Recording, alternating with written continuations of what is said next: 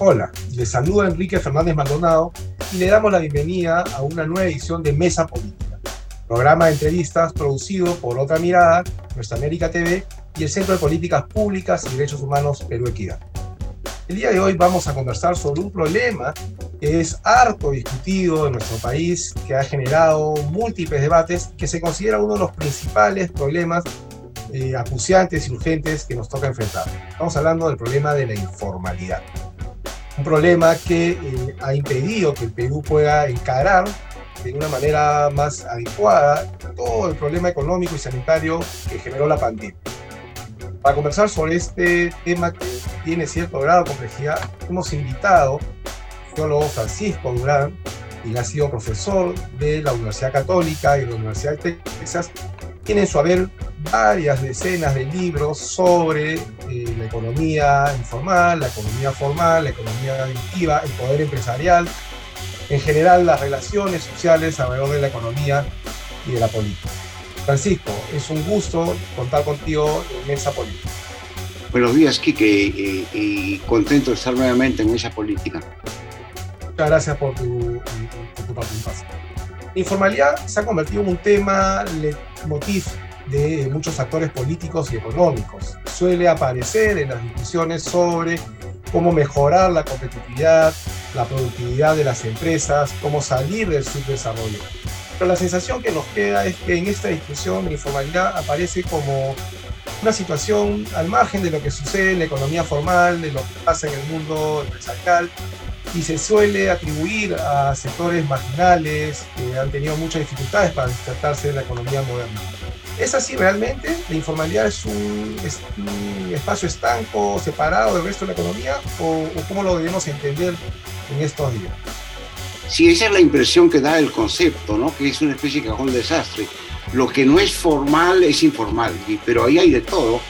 Y es un sector, si tú quieres llamarlo así, ¿no? un sector socioeconómico de, gran complejidad interna y que muchas veces eh, no, no, ha sido suficientemente comprendido en todas sus dimensiones, porque dentro de la informalidad no hay solo emprendedores, digamos que es el discurso oficial este, que quiere presentarnos este, como un país de empresarios, eh, que no es así, digamos, ¿no?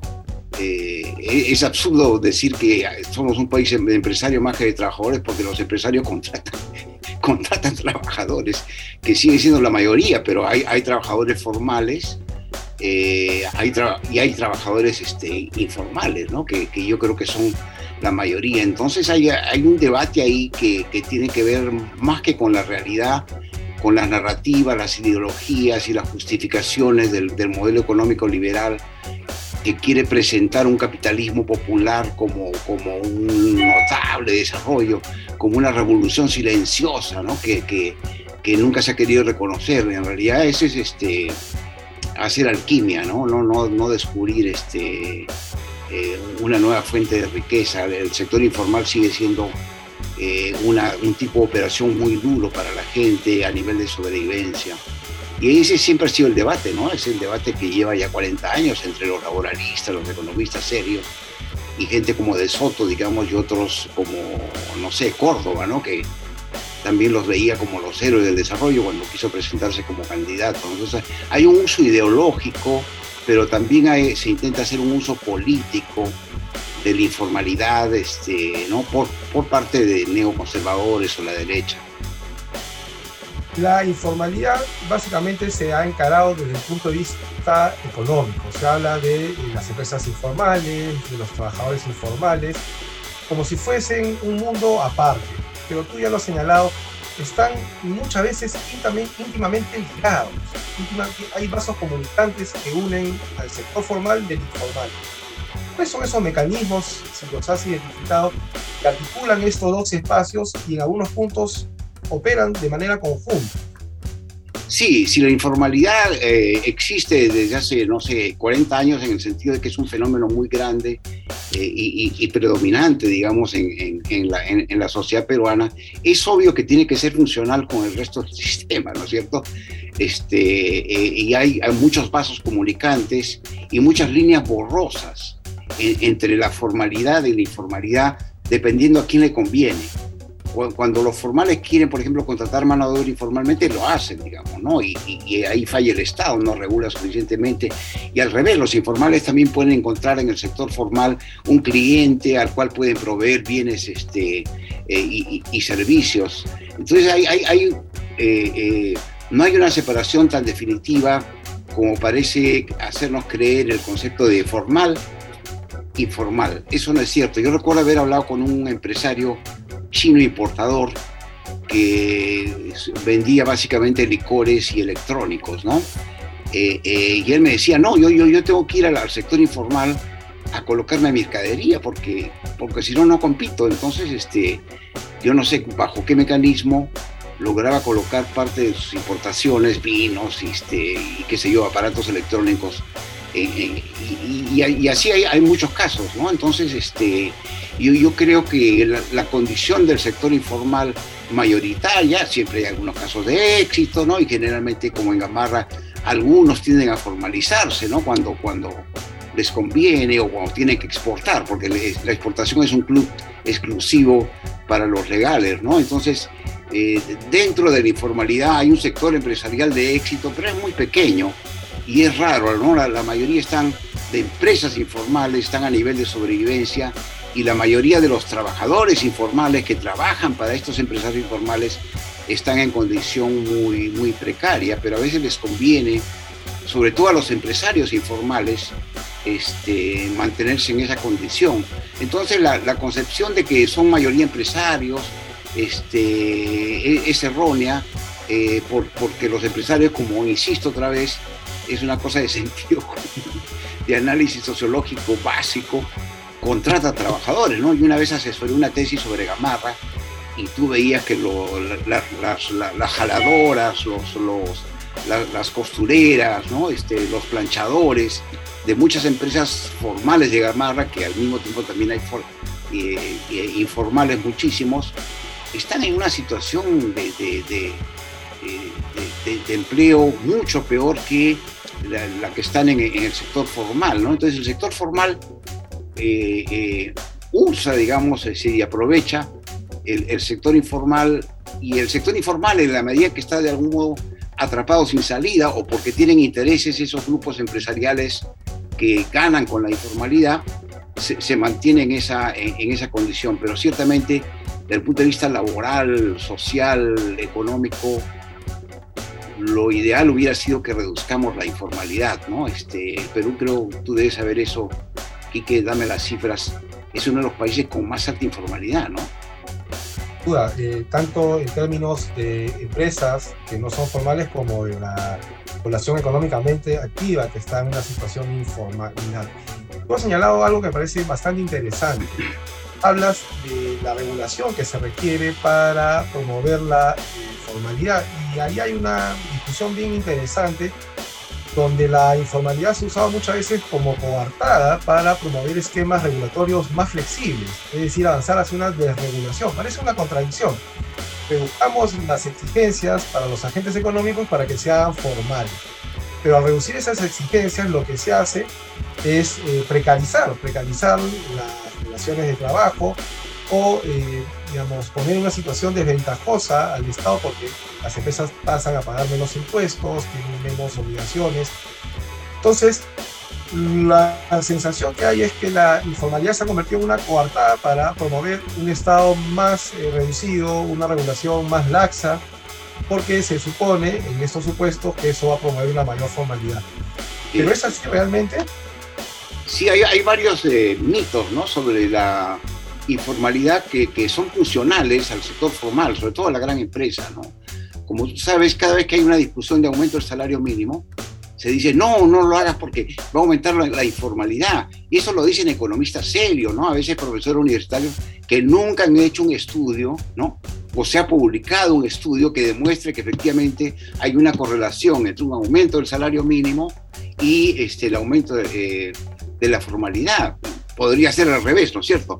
Tú aumentas el salario mínimo, el sector informal dice, oye, están, están pagando más en el sector formal, entonces este, de repente eso puede servir dentro de los pequeños márgenes que tienen de negociación para, para, para presionar, ¿no? Ese es, un mito que lo repite la CONFIEP y sus voceros, eh, eh, cada vez que se habla este, de, aumento del salario mínimo. Sea en época de bonanza, no lo toque porque estamos muy bien, o en época de crisis, no lo, no lo toque porque eh, vamos a perder las inversiones. ¿no? El no es siempre una postura porque el, el, nivel de salarios es parte del esquema de grandes ganancias.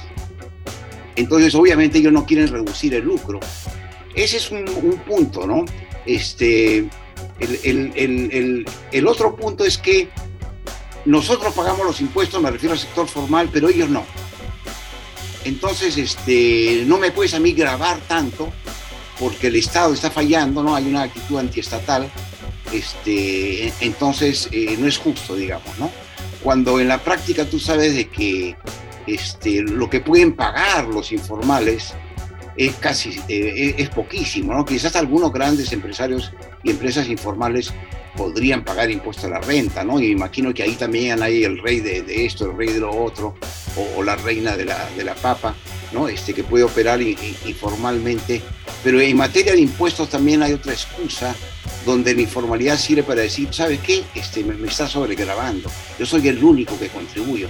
Todos sabemos que el principal impuesto es el IGB y el IGB lo pagamos todos, seguido por la gasolina.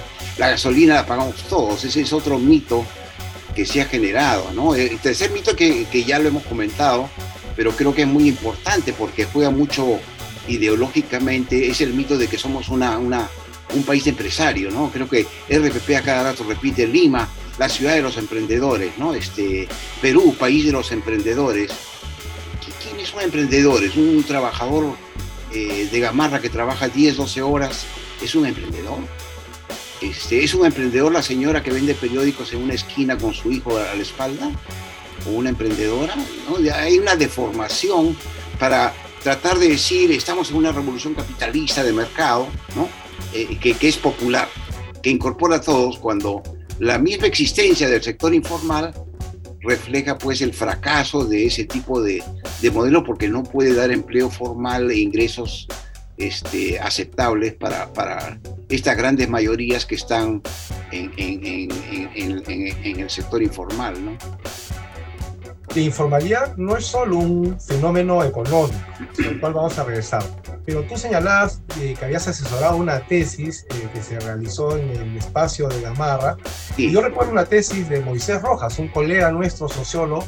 Efectivamente, de, esa tesis estamos hablando, sí Así es, analizando el tema de la informalidad, él encuentra como uno de sus, hallazgos que la informalidad promueve una falta de organización de parte de los trabajadores en principio, luego desincentiva la participación política, porque el informal es un trabajador que suele trabajar 10, 11, 12 o más horas al día y tiene la mayoría de veces medios de sobrevivencia.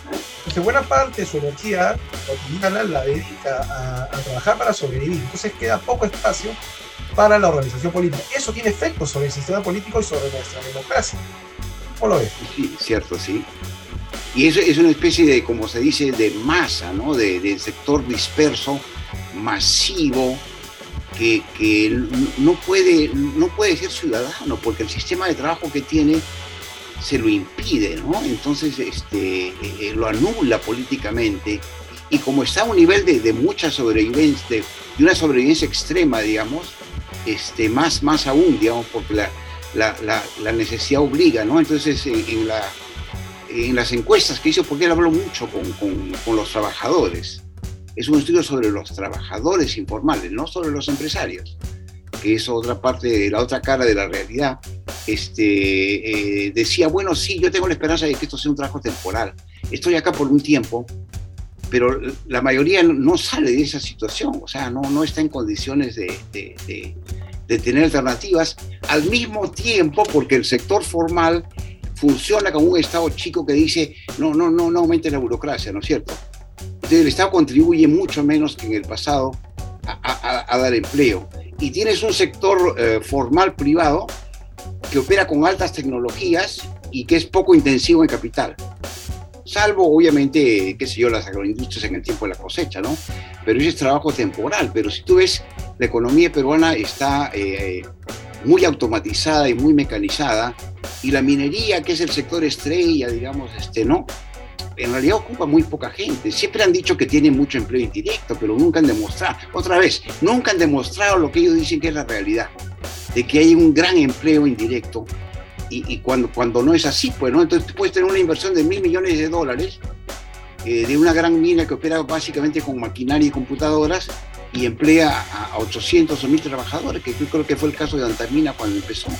Entonces, este, eh, eh, obviamente eso implica que hay menos eh, oportunidades de trabajo formal. Como el Estado es pasivo, no quiere promover el desarrollo, no quiere hacer empresa, se refuerza esto, ¿no? Entonces el, el, privatismo y los privilegios de las grandes empresas, un Estado reducido que no regula, deja al resto de peruanos en una situación de precariedad.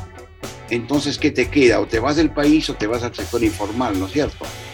Y en el sector informal esto se, se disfraza porque no tienen voz. O sea, quien habla del sector informal es el señor de Soto. Pero él informal no tiene nada, digamos, ¿no? Es un aristócrata de origen arequipeño que ha hecho una carrera sobre la informalidad y, la verdad que ha tenido mucho éxito en eso. O el señor Córdoba y otros que en la época de elecciones siempre dice, son los héroes del desarrollo, voy a escribir un libro sobre, sobre la informalidad. Entonces es usado como, como masa. Te pongo otro ejemplo para, señalar un punto más reciente, eh, Víctor Andrés Ponce del Montonero, ¿no es cierto? Que es una página web este, financiada por los mineros, dice eh, eh, a la derecha, digamos, ¿no? A la derecha recalcitrante, los mercados están con nosotros. Hay que movilizar a Unicachi, ¿no? que es de los puneños, y los otros mercados, porque ellos asumen que porque son, entre comillas, emprendedores y empresarios, ¿no? A pesar de las diferencias culturales, sociales, eh, eh, y de otro tipo que los separan, este, entonces están con ellos, esa es su base. Y esto también es otro, otro de los mitos de que, de que los emprendedores son movilizables. Es casi imposible movilizarlos, ¿no?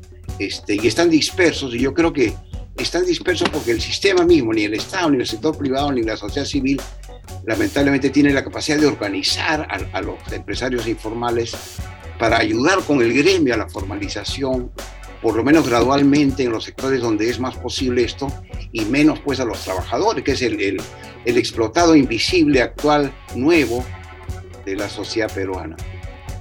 Hablabas de, la ideología del emprendedurismo, cómo esto se, se, está asociado a la informalidad, y ahí recuerdo unas tesis del, filósofo coreano Byung Han que habla de la autoexplotación, y eso es lo que vemos lógicamente en el sector de la informalidad muchas veces se dice que el informal no quiere asumir los costos de su seguro de salud, de su seguro previsional, porque eso le resta ingresos, digamos, que sirven para vivir. Pero en el fondo lo que están haciendo es sobrecargar al Estado, digamos, eh, porque finalmente se van a atender a la posta pública, al CIS, sin ser formales, pero no aportan al Estado. Pero por otro lado están las empresas que dicen que, como ya se ha dicho, que no se debe modificar la regulación que le damos de la Constitución del 93 porque esto generaría mayor informalidad. ¿Quiénes son los actores principales que deben combatir la informalidad? ¿Es el Estado? ¿El sector privado tiene alguna responsabilidad, digamos, o alguna obligación para reducir estas tasas de informalidad que afectan, por ejemplo, los niveles de protección social de la población? Sí, yo creo que el, Estado es, la institución esencial a, cargo de este problema si tuviera la voluntad, que no la tiene todavía, eh, de eh, estudiar la informalidad sector por sector, ciudad por ciudad, eh, caso por caso, para entender su complejidad y poder generar la capacidad regulatoria, también fiscalizatoria, digamos, ¿no? Nos, fiscalizan a todos, ¿por qué no vas a fiscalizar a, los informales? Pero tiene que empezar por, por, por, los grandes, por los bolsones este, más pudientes de informalidad, porque más abajo, digamos, este, lo que vas a generar es, un problema social. O sea, todos, todos estamos de acuerdo que la informalidad es un problema social, pero yo creo que si el Estado tuviera la voluntad de entender, y es complejo, ¿no? Porque también requiere coordinación con la municipalidad. el gobierno local es el que está en el primer frente eh, en relación a la informalidad y generalmente explota la informalidad, ¿no es cierto? También hay corrupción ahí, recuerdas el caso de la Victoria. ¿no? El cobro de coimas siempre ha funcionado por parte de las autoridades que le dicen, mira, yo te dejo ser informal, pero tú tienes que pagarme pues tanto al día eh, eh, o tanto al mes, ¿no? Entonces, mientras que el gobierno local muchas veces, no todos obviamente, no podemos exagerar, explota la informalidad cobrándole una especie de impuesto, ¿no es cierto? Que es la coima, ¿no? Este, y que va a bolsillos privados. Eh, eh, el, Estado nacional y el regional, bueno, el regional también ignora la informalidad, ¿no? Es interesante que ellos quieren obras y empleo, pero de la informalidad no conozco ningún, ningún gobierno regional que haya dicho, oye, un momentito, acá tenemos un problema informal, ¿cómo hacemos? Coordinemos con los gobiernos locales y el Estado Nacional. Y el Estado Nacional no, no, el Estado Central no, no, no, hace nada al respecto. Nos habla de tasa de crecimiento, de niveles de inversión, de que somos la estrella de la economía peruana, eh, eh, de la economía en materia, en, materia de minería y, otros, y otros, otras formas, digamos, de, de, narrativa para indicar éxito, este, pero ignora totalmente, eh, se pone de espaldas a la, a la, a la, a la realidad del país, ¿no? tú conoces mejor que yo el Ministerio de Trabajo, pero ¿qué cosa ha hecho el Ministerio de Trabajo o el MEF? Bueno, sobre, la informalidad, no sé, tú, debes saberme eh, con más detalle estos asuntos eso que tú señalas es, es, muy este, interesante porque hay como un discurso esquizofrénico. Por un lado, el Perú quiere ser miembro de la OCDE y se ha movido en esa dirección y ahora ha sido admitido, va a ser evaluado. Pero la OCDE le exige a los países que aspiran a ser miembros lograr una serie de indicadores, digamos, vinculados a metas económicas y sociales, dentro de las cuales una de ellas es reducir la informalidad. Sin embargo, el Estado peruano invierte muy poco en ello. Su atención hacia, ha estado puesta en otros objetivos en los últimos 20 años, al punto que, como tú bien señalas, el Ministerio de Trabajo es uno de los ministerios cenicienta dentro del presupuesto general de la República. Su, el presupuesto para el sector, lo que incluye el ministerio y la dirección regional, no llega ni al 2% del presupuesto general. Entonces, con esos recursos es difícil combatir la informalidad, por lo menos la laboral, para no hablar de, otros tipos de informalidad. Claro. Y ciertamente, por ejemplo, eh, la, SUNAT que podría identificar a los grandes comerciantes y a los grandes y medianos empresarios informales, que yo creo que tienen un nivel de ganancia como para formalizarse, ya no los presiona, pues. Entonces, si no los presionas, ellos siguen ahí. Este, ¿para, qué, ¿Para qué, digamos, están, se están ahorrando una parte de los, de los impuestos que deberían este, pagar cuando venden, digamos, ¿no? El, IGB, ¿no? cuando compran, todos pagamos el IGB, ¿no? En el sector formal. Este, eh, eh, y, la gasolina es incluso ya más, es probablemente el, el impuesto más universal, ¿no? Pero que ellos quieren escaparse, pues, de, del, radar. Entonces, yo creo que, y esto sería una, una conclusión más de este diálogo tan interesante, este, Quique, que eh, los, los, empresarios informales, la, burguesía informal, ya para, para usar ese término, este, utiliza a sus trabajadores también como masa de choque cuando es necesario. Digamos, si tú en un momento la zona dice, voy a entrar a los mercados, quienes sale la gente, es decir, sale, sale sus trabajadores, sus vendedoras, ¿no? Y ellos están siempre detrás. Este, y, eso también es un problema, ¿no? Porque tenemos un sector de grandes empresarios, ni hablar de los contrabandistas y otros, ¿no? Eh, que, que, no es vigilado por el Estado. Y, y, todo Estado moderno pues tiene que tomar en cuenta todas las transacciones que se hacen y identificar a todos los actores, ¿no? Entonces esta ceguera por el lado de, tanto los empresarios informales que podrían formalizarse, eh, aunque reduzcan algo su nivel de ganancia, este, como el, sector más silencioso y olvidado que son los trabajadores informales, no los atiende el Estado, que es su obligación, ¿no? La, la, sociedad civil también podría participar con estudios, hay algunos, ¿no? Pero lo que pasa es que los medios no dan los espacios, ¿no? Yo recuerdo haber visto varios debates sobre el salario mínimo, invitan siempre a los mismos, o sea, gente que tiene niveles de ingresos muy altos, ¿no? Entonces resulta paradójico, ¿no? Que gente que, que gana, pues, no sé, 15 mil, 20 mil soles al mes, está hablando de que no hay que subir el salario mínimo. Estarán pensando en sus empleadas, no sé. Este, ¿ah? Eh, eh, eh, realmente es patético, ¿no? Este, y, nunca te invitan a ti o te invitan a, expertos laboralistas y, no puedes invitar a los informales porque no están organizados. Entonces no tienen voz. Entonces, ¿quién habla a nombre de los informales? Los de Soto, los, los, los, este, los ideólogos, digamos, ¿no? Sí, y lo, vamos a ver, digamos, en los próximos días porque el Ministerio de Trabajo de este gobierno ha presentado eh, un anteproyecto del Código de Trabajo, que es una demanda de los trabajadores desde el año 2001, en que se aprobó el Acuerdo Nacional de contar con una ley general del trabajo. Y ya vemos precisamente a estos eh, voceros de algunos sectores empresariales que en los medios de comunicación están alertando a la ciudadanía y a los agentes económicos que la aprobación de un código de trabajo que lo que buscaría es organizar y ordenar toda la gama de regímenes laborales, que son muchos en el país, va a generar informalidad, va a aumentar la tasa de desempleo, va a estancar los ingresos. Y efectivamente no hay un espacio para discutir a profundidad el tema de la informalidad como un fenómeno integral. Ya hemos visto que eh, hay prácticas eh, informales incluso en el sector formal de la economía. Entonces habría que eh, tener una mirada más comprensiva de este fenómeno y hacer investigación, que es lo que falta, investigaciones como la de Universidades Rojas o las investigaciones que eh, eh, impulsaba nuestro recordado amigo Julio Gamero para entender las bases, las raíces de la informalidad, que en eso sí hay consenso, que la informalidad genera un costo social y económico al país. Para ir terminando, Francisco, esta muy interesante conversación y yo invitarlos a partir de esta conversación a leer tus libros y estudios sobre el tema en una entrevista que tuvimos hace 10 años, eh, antes incluso que se destapara el proceso de la bajada de Odebrecht, ya hablabas de vasos comunicantes entre la corrupción y la informalidad. Señalabas que la corrupción no era un, tema solo de eh, los políticos. Estábamos obviando en esta ecuación a un agente importantísimo en todas las prácticas de corrupción que tanto daño le han hecho al país, como es el sector empresarial. Entonces, para tener una reflexión final, un pacto contra la informalidad ¿qué tendría que involucrar en nuestro país? Pacto entre los diversos actores. Mira, esa es una, es una buena idea, digamos, ¿no? Porque estamos frente a un problema este, que no es entendido o que no quiere ser entendido, pero que reclama, reclama alternativas.